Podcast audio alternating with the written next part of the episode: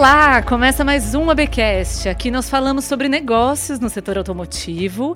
Eu sou a Giovana Riato, sejam muito bem-vindos. É, se você só conhece o ABcast, eu te convido a visitar o nosso portal automotivebusiness.com.br. A gente tem uma newsletter gratuita diária, a gente tem uma revista, enfim, muito conteúdo sobre negócios para quem quer saber para que direção seguir no setor automotivo. Antes de entrar na nossa pauta, eu preciso alertar vocês que a gente tem um evento muito legal pelo caminho, o AB Plan, Planejamento Automotivo 2020, que é um evento mão na massa para te ajudar, ajudar a sua área a criar, a entender os cenários e a criar soluções e planejar o ano que vem. É, tá tudo no ar já. Se você quiser se inscrever, é planejamentoautomotivo.com.br. Agora vamos ao assunto principal. Hoje a conversa é sobre o futuro do salão do automóvel.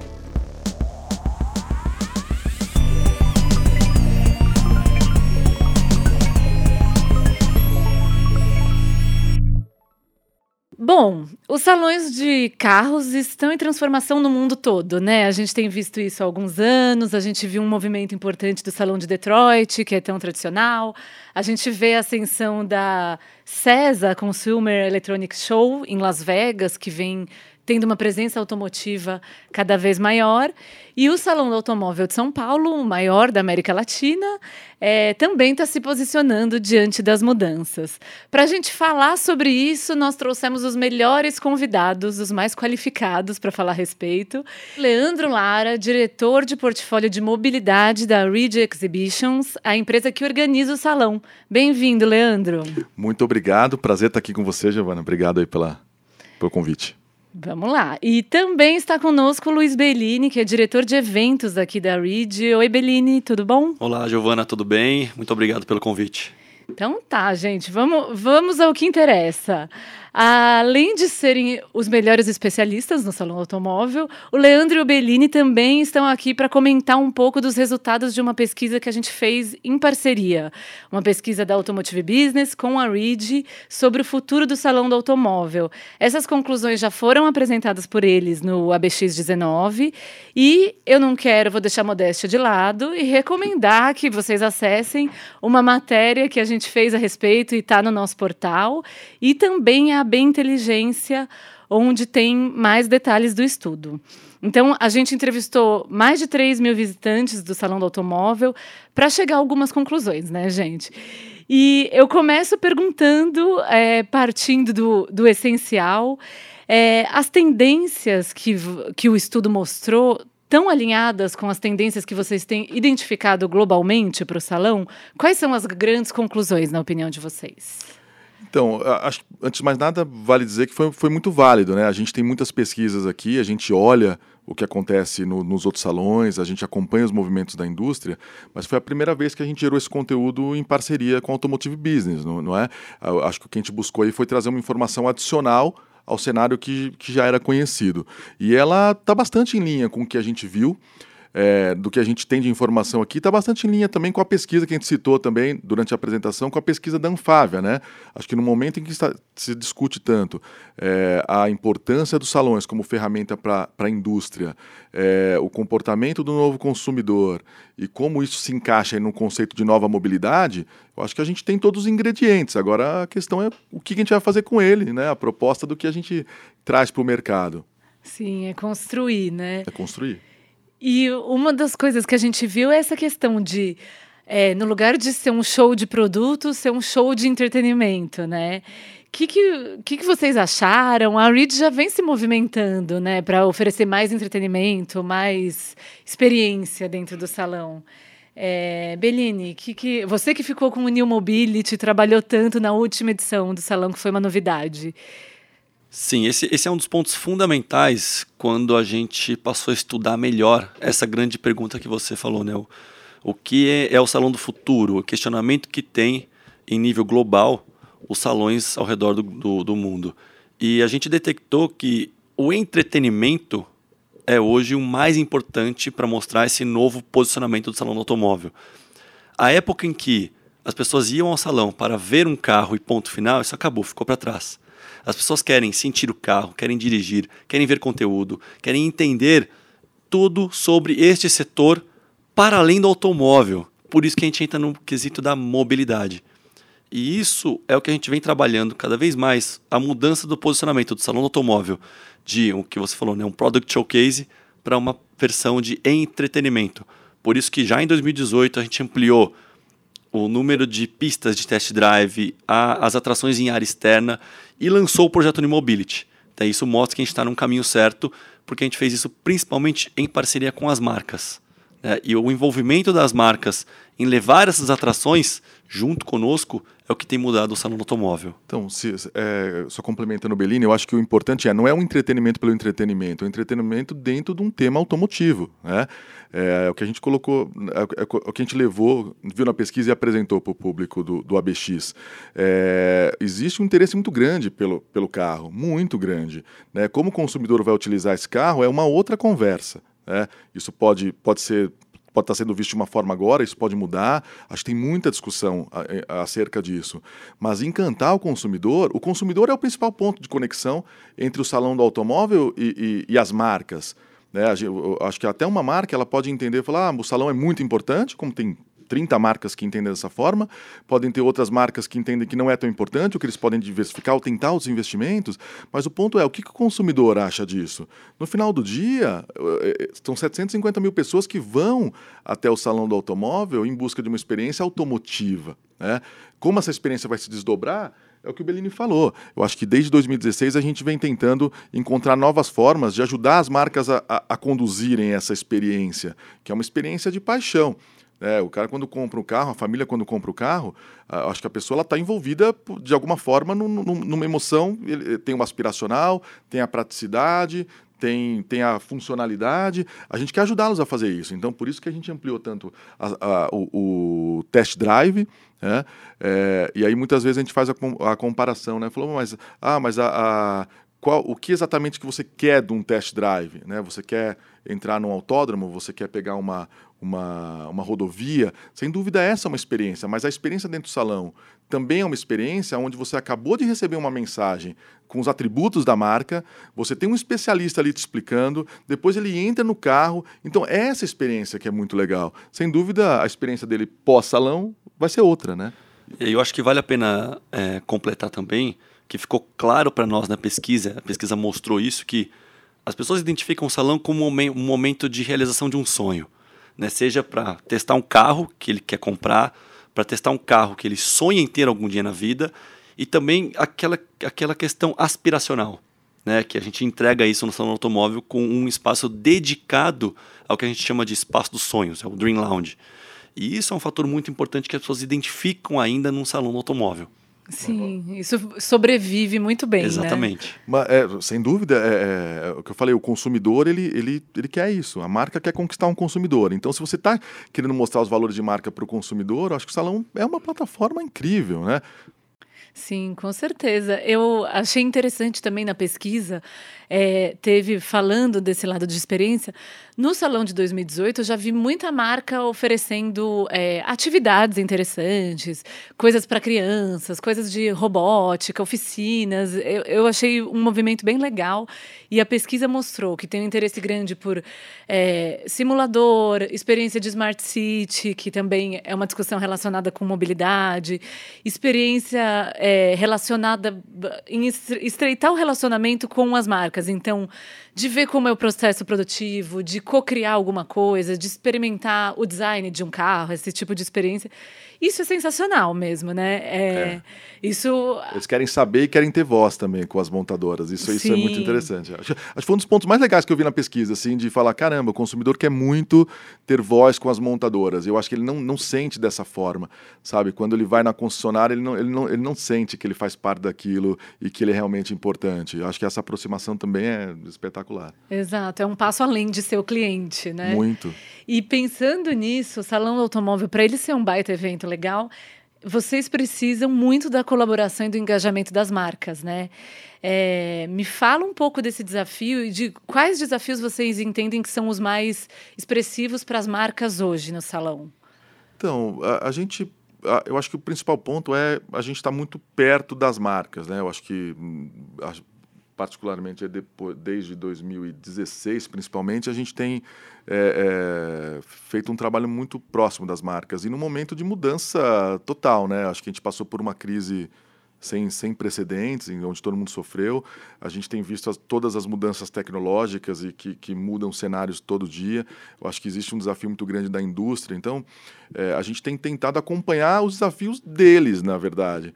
É, a gente é uma plataforma do setor, não vai ser diferente. Né? A gente fala, a gente discute muito com as marcas que se o carro for elétrico, nós seremos uma feira de carros elétricos. Se o carro for autônomo, nós seremos uma feira de carros uh, uh, autônomos. A gente tenta acompanhar e ajudá-los a, a, conduzir isso. Acho que o desafio maior, Giovana, é, é encontrar o, o ROI da, da, do investimento, Sim. não é?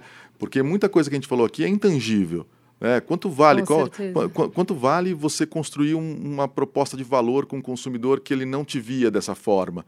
Né? De repente ele tem uma rejeição à tua marca, mas ele vai no salão e te encontra de forma diferente. Para quantas pessoas ele conta isso?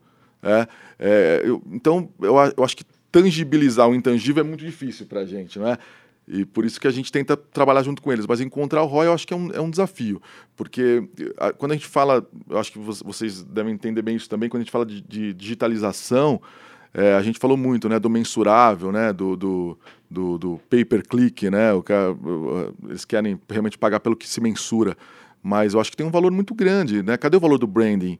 É, quanto vale a construção de marca? Acho que o salão tem isso também. O salão sempre teve muito, muitos stakeholders. Você tem a parte de imprensa, que sempre foi fundamental. Pode até mudar.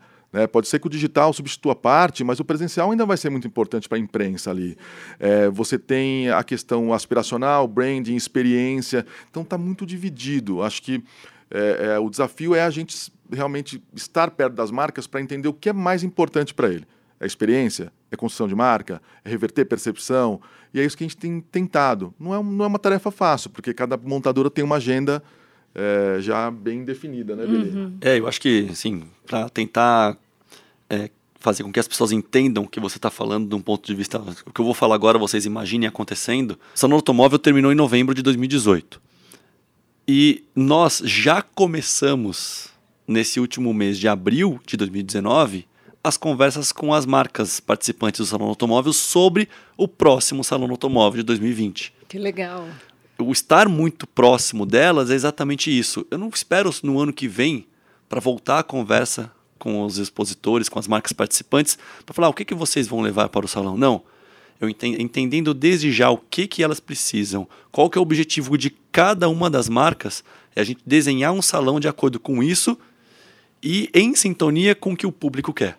Então é um trabalho árduo, não é fácil, como o Leandro falou, mas é um trabalho que precisa ser feito. E isso a gente começou a mudar em 2016 e evolui a cada ano, a cada edição. Muito bem.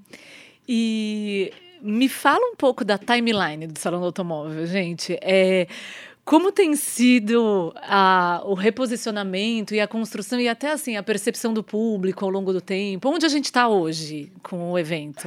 É, então, na verdade, o, o, salão ele sempre esteve conectado à história da indústria. Né? Ele surgiu no momento que a indústria se instalou no Brasil. Depois, quando o mercado, quando o Collor abriu o mercado, o, mercado, o salão virou um salão de importados. Né? Nesse momento, né, vai até 2016, a gente dizia, é um marco realmente dessa mudança do, do Product Showcase to entertainment, né? Então já não bastava mais colocar o carro, tinha que ter a experiência. Nesse momento, é, um, é, é, é o que você falou, você tem uma CES no meio, acho que ilustra bem. A gente está conjugando aí é, é, tecnologia com, com, com paixão. Eu acho que juntar tudo isso é o momento do salão nesse momento. É, é, é, o, é, o, grande ponto do salão, é você juntar o que há de mais tecnológico com a paixão, com o interesse das marcas, com um novo cenário que, que, que existe para essas montadoras. Eu acho que o momento é, é bastante tecnológico, né? Que legal. É, se você for olhar para a indústria, falar de indústria 4.0, indústria conectada, carro conectado, carro elétrico, o que vai acontecer? É uma, uma resposta difícil, né, do que vai acontecer. Tem caminhos já muito bem direcionados. Vocês estão tateando junto com a indústria, né? É isso aí. E, e, acho que a tentativa e erro faz, faz parte demais, né? É, a gente realmente tentou muitos projetos que começaram pequenos, o New Mobility é um, é um exemplo. É, a gente acha realmente que o New Mobility é um evento próprio.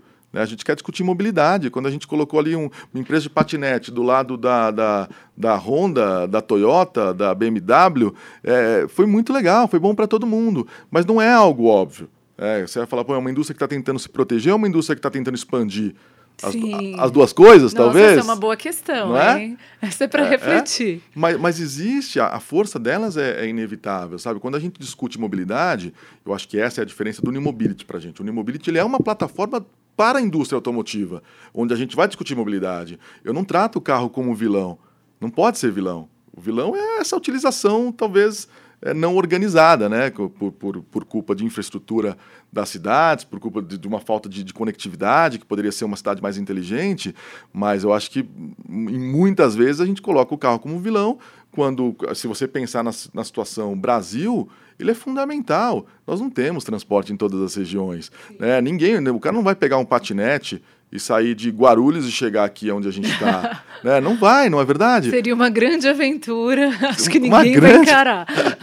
não vai acontecer, né? Metrô a gente sabe que não tem em todos os lugares, então o carro é um grande aliado. Como ele vai ser utilizado, vamos discutir isso. Mas é, eu acho que uma das funções do salão, e, e o salão sempre foi importante para isso para o setor, é, nós somos uma, uma vitrine. Né? A gente está falando aí de um, mês, basicamente, onde a, gente, onde a gente fala do setor automotivo de uma forma muito positiva.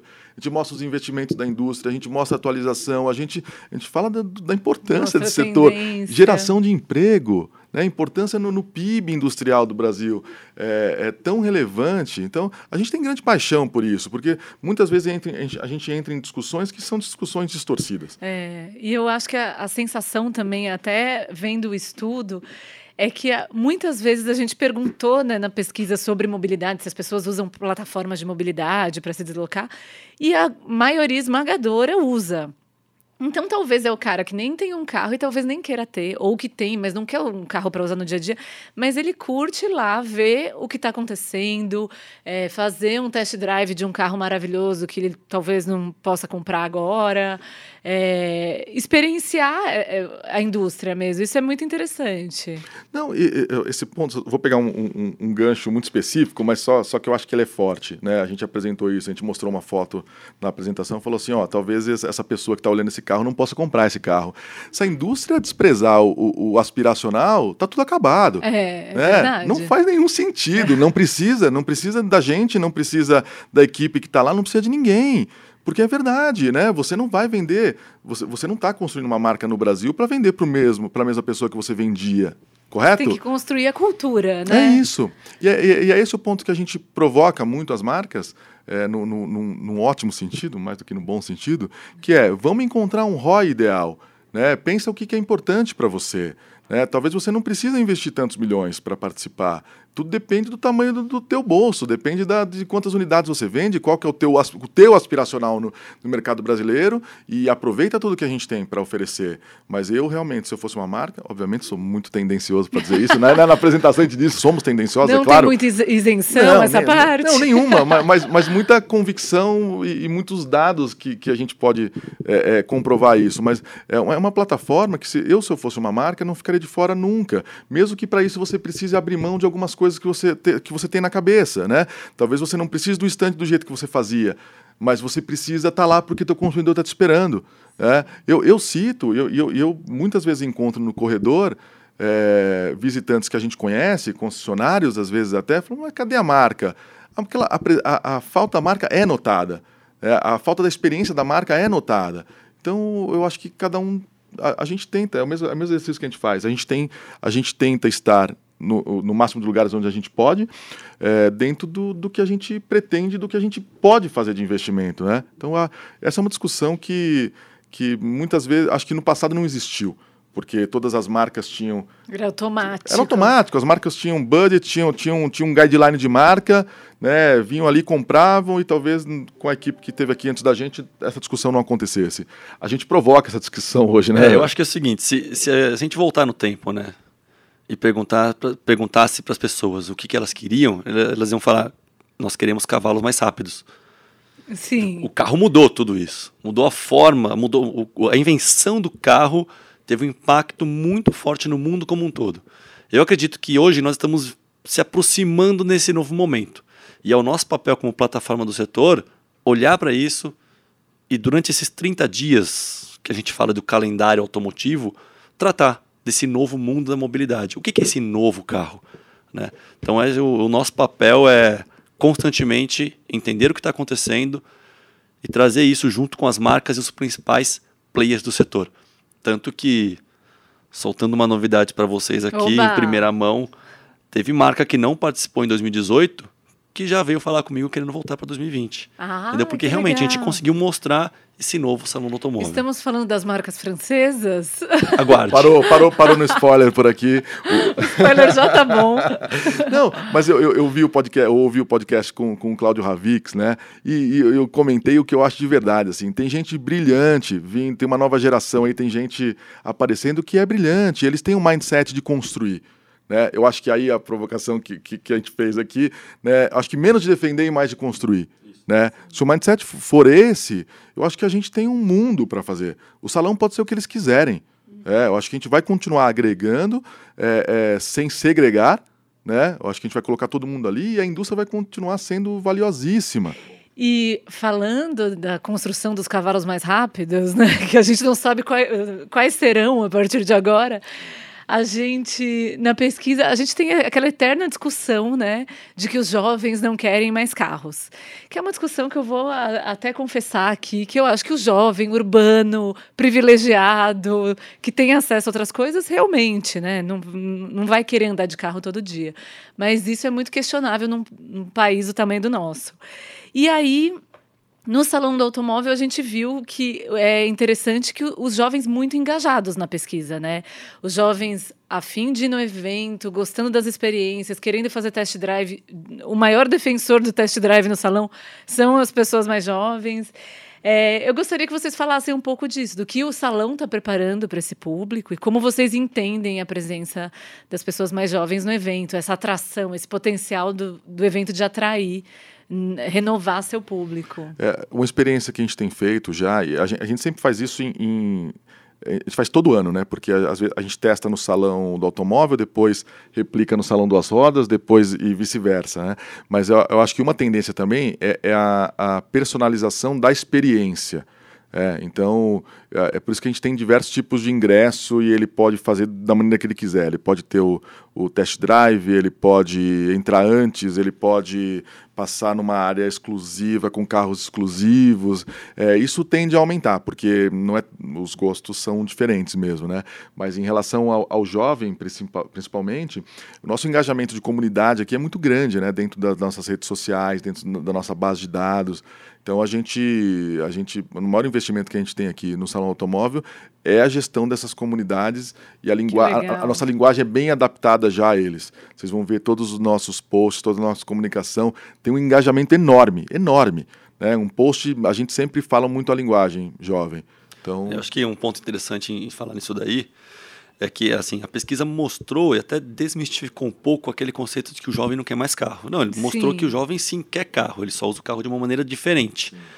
E juntando isso com o que o Leandro acabou de falar, né, que nós somos um grande nós somos gestores de comunidades, né, o salão do automóvel especificamente, ele é o maior salão do automóvel hoje nas redes sociais. Né? No mundo. O melhor, no maior mundo. salão do mundo. Que incrível, salão do mundo. Gente. E qualquer ação, qualquer atividade, qualquer notícia que a gente coloque, por exemplo, no Facebook do Salão Automóvel, toma grandes proporções. E quem está lá é esse público jovem, que fala conosco neste ambiente e fala conosco no Salão Automóvel. E a partir desse entendimento, e a pesquisa mostrou isso claramente, que a gente está conseguindo atender as necessidades desses jovens. Então é muito interessante e valeu, valeu muito a pena para nós esta visão.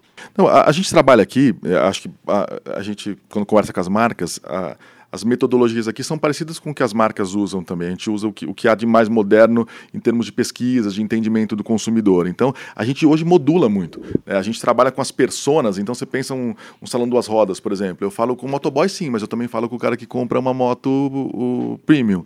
É, então, como é que eu modulo, em qual momento eu modulo, e eu sei também por qual ferramenta eu falo melhor com ele. Né? Eu falo melhor por e-mail, eu falo melhor pelo Facebook, pelo Insta, pelo LinkedIn, por onde for. Então, hoje a gente usa muito essa inteligência de dados e, e digital para falar, com, falar da forma certa. Mas aí, só terminando o teu ponto também, além desse, desse jovem que já é consumidor, É, eu acho que falar com por, por, pelo salão ser um programa familiar, eu acho que a gente tem um grande ponto aí, né? Que eu adoro as fotos e usei muito isso, que é o pai e a mãe levando o, a criança para chegar perto do carro e olhar. É, então é essa paixão passada de, de dos pais para os filhos também é muito legal. É uma, é uma chance única de você estar tá ali curtindo um momento. Então, o entretenimento, o, o, posicionamento de entretenimento vai ajudar muito nisso. Então, o legal é que a criança também tem o que fazer lá, que ela curta sim, o que fazer. Sim. Né? É, e, a, a gente, a hora... e o que a gente percebeu é o aumento do número de pessoas, de famílias no, no salão automóvel, né? E isso é algo bem interessante também. É um, é um movimento que, que propaga essa cultura, né? Ter a família lá dentro. No Salão de 2018 eu vi muita atividade para criança também. Achei um movimento bem legal, talvez mais do que nos anteriores. É. Falando em diversidade de público, né? Como já era uhum, esperado, uhum, a gente esperando. tem que falar sobre mulheres no Salão do Automóvel. Muito. Acho que essa é uma discussão que vem crescendo. É, na verdade, eu acho que a tolerância está diminuindo a colocar a mulher em uma posição né, de apenas uma, uma mulher bonita do lado de um carro bonito, e, e é isso. E na pesquisa, a gente viu que um 25% das mulheres que responderam falaram que consideram o salão um evento masculinizado. O que de fato é, né? Um evento mais masculino, e eu gostaria da visão de vocês de como vocês estão trabalhando para mudar esse cenário, para ser um salão aberto a todos os públicos. Ano passado a gente já teve um salão em que muitas marcas é, fizeram questão de não ter mulheres nessa posição. É, só enfeitando o stand, mas a gente ainda vê de alguma forma, ainda tem um pouco dessa sensação, talvez, do público, sim. né? E, sim, eu acho que do histórico também, né? E e, mas eu acho que o setor automotivo ele, ele, ainda é bastante masculinizado de uma forma geral, né? Acho que vocês é, têm visto isso também nos projetos de vocês que, que, é, que ainda é. Acho que o tema, o tema também ainda é.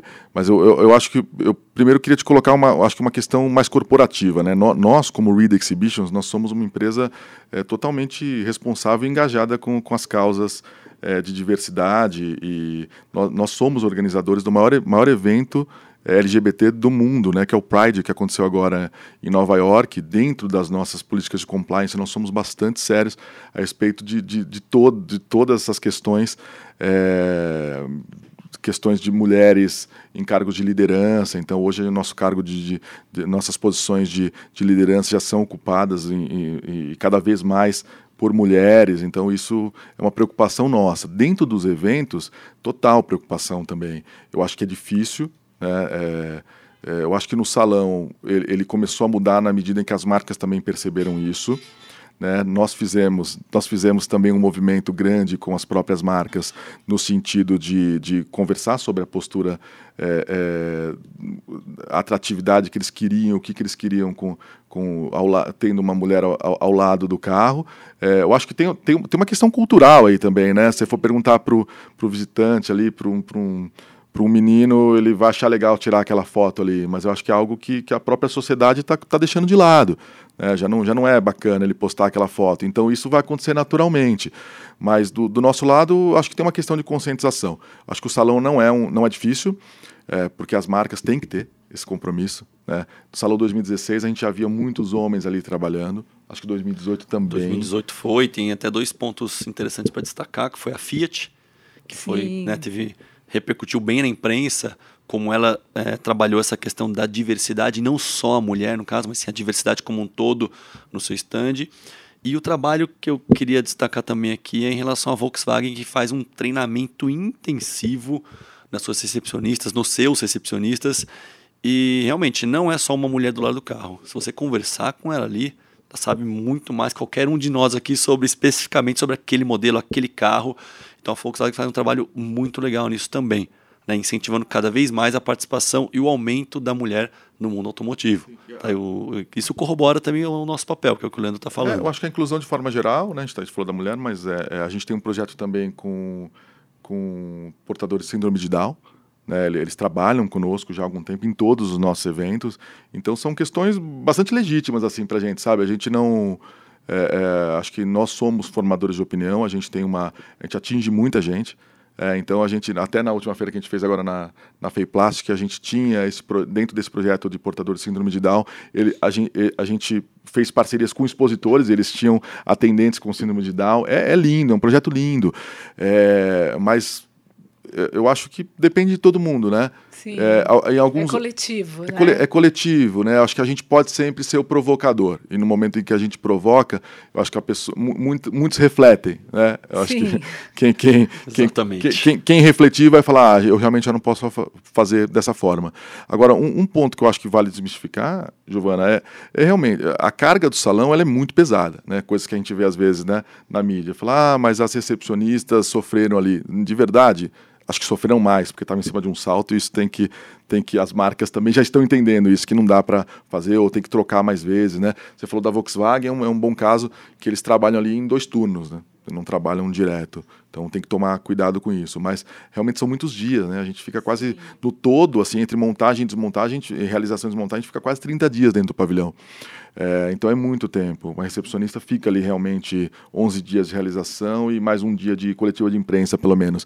É bastante tempo de trabalho. Então tem que estar confortável ou realmente você ter um planejamento de ter mais turno. Né? É, acho que isso vale tanto para o homem quanto para a mulher mas realmente aquelas fotos que a gente costumava ver, a recepcionista com o pé acabado depois do evento, as marcas tendem a, a a prestar mais atenção nisso também. É, acho que, que tem um ponto interessante que, estatisticamente, a gente viu o aumento do público feminino no salão automóvel, de ah, 16 para 18. Então, hoje, o que era 25% do público feminino anos atrás, hoje ele está em torno de 35% ou 36%. Então, isso é um grande aumento. E eu acho que isso vai de encontro com o que a gente vê hoje no, no, no próprio papel da mulher na decisão de compra do veículo né, decisão de compra da família em relação ao automóvel. Eu, eu, o poder de influência, de decisão da mulher neste ambiente é muito forte. E eu acho que isso está, então, o que a gente tem, tem, tem, trabalhado nesta imagem do salão, junto com as marcas, em levar essa mensagem, de novo, sendo como um principal é, é, plataforma nisso, a gente está acertando bem junto com as marcas nesse ponto, porque a mulher influencia influencia fortemente nesse mundo automotivo. Então, acho que é importante dar o, o devido papel a é, elas. É indiscutível, não, né? E só como provocação, o consumo da mulher não é óbvio, né? Não é óbvio para ninguém. Então a gente vê marcas, por exemplo, com picapes, e, e a gente ouviu depoimento de marcas com picapes Exatamente. e carros grandes que o maior consumidor é, é a mulher, o maior interessado é a ah, mulher. É, então, eu, eu acho que isso que é legal a gente desmistificar, não é? Eu acho que nada é óbvio. Então, se a gente tem que encontrar um caminho junto, vamos encontrar junto, mas não é óbvio. A gente faz a Automec. É, se a gente fosse só olhar, se a gente fosse ter algum preconceito do visitante, ninguém ali era profissional. Né, porque são mecânicos, são, são distribuidores, então ele realmente ele está de bermuda e chinelo, talvez, mas ele tem uma oficina, ele é um profissional, ele merece ser tratado como profissional? Merece. É, então, acho que esse, essa é uma reflexão de, de, de para todo mundo, né? inclusive para as marcas, para todos os expositores da, da Automec, do Salão, do Salão Duas Rodas. Falou, ó, não é, a, tua atuação não é óbvia mais. Se era, acho que nunca foi é, mas eu acho que é menos agora. Então, independente de ser homem, mulher, é, criança ou, ou, profissional, falei, começa a dar o tratamento que ele merece. E depois Com vai certeza. entender um pouquinho melhor o que ele quer. É, então, esse é um cuidado que a gente tem tido em, em, em tudo que a gente faz. Mais uma vez, nunca é fácil, né? quando a gente está falando de, de, eventos de grandes proporções também. É, a, a, gente tenta fazer mudanças que não sejam bruscas, mas nesse momento já não vale muito pensar. Não, não vale ficar pensando muito, falar, ó, daqui a três anos eu vou implementar. Já foi, alguém já fez. O Nimobility é um caso, né? Vocês sabem, vocês é. foram nossas parceiras nisso. É, a gente fez na hora certa, a gente discutiu na hora certa. É, essa mudança de posicionamento é, é, é, em tratar gêneros e diversidade e inclusão também já foi. Já devia ter sido Com feito, certeza, não é? é? No ano passado, até eu acho diminuiu muito, né, essa coisa, esse ambiente masculinizado do salão, mas acho que ainda tem um, um desafio grande pela frente. E a gente até uma matéria que eu fiz ano passado falava sobre isso, que também é uma expressão de uma cultura corporativa, né? Porque a indústria é masculina, as empresas é, são masculinizadas, sim, sim. né? Então, vale também é uma mudança que precisa vir de, muito de dentro, né? Não adianta só mostrar, porque precisa estar em tudo. Precisa, é verdade. Então é isso, pessoal. Eu acho que é, fico feliz de ter vocês como parceiros aqui da Automotive Business em provocar algumas transformações. É, a gente, antes de gravar, estava comentando sobre a Fenatran, né? Que é outro desafio. Sim. E aqui já, já vou contar, já vou comprometer vocês Vamos lá, público vamos lá. Que é pela Rede AB Diversidade, né, que é a nossa iniciativa para tornar a indústria, as empresas mais diversas, a gente vai fazer um movimento, uma campanha para a Fenatran ser mais amigável a todos os públicos também. E aí eu fiquei muito feliz na nossa conversa anterior de vocês é, que vocês se engajaram com a gente nessa jornada aí. Então em breve teremos novidades sobre isso. Vamos embora, importantíssimo. Então é isso, pessoal. Antes de encerrar, preciso avisar todo mundo que está nos ouvindo que, além do estudo do futuro do Salão do Automóvel, a gente fez outros, outras duas grandes pesquisas, né, em parceria com a RID. Uma é sobre a intenção de compra de caminhões com os, os visitantes da Fenatran, né, o público da Fenatran. Então, é uma pesquisa muito legal também que mostra a temperatura do mercado de caminhões. Isso está no nosso site. E uma sobre o horizonte para a indústria de autopeças com as lideranças é, das empresas que participam da Automec. Então, é, agradeço demais, foi muito legal fazer esses estudos com vocês, gerar Valeu. conhecimento sobre o setor. Acho que vai ser muito útil para todo mundo que está ouvindo a gente, né? Vamos continuar. É isso aí. Não deu tempo de falar dos três estudos hoje, mas fica para a próxima. A gente vai mantendo as discussões no ar. Vamos sim. Então, tá. Muito obrigada, Beline. Muito obrigado, Giovana. É um prazer sempre.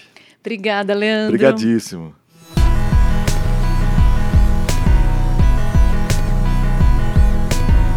Como sempre, pessoal, convido todos vocês que nos ouvem a seguirem o ABcast nos agregadores de podcasts que vocês preferirem. E também a entrarem em contato com a gente. Comentem sobre o episódio nas redes sociais, no site ou me adicionem no LinkedIn. Tô sempre por lá, a gente pode conversar. É, falem o que vocês acharam do episódio, deixem dicas os dos entrevistados que vocês querem ver por aqui. A gente está sempre a fim de manter esse diálogo vivo.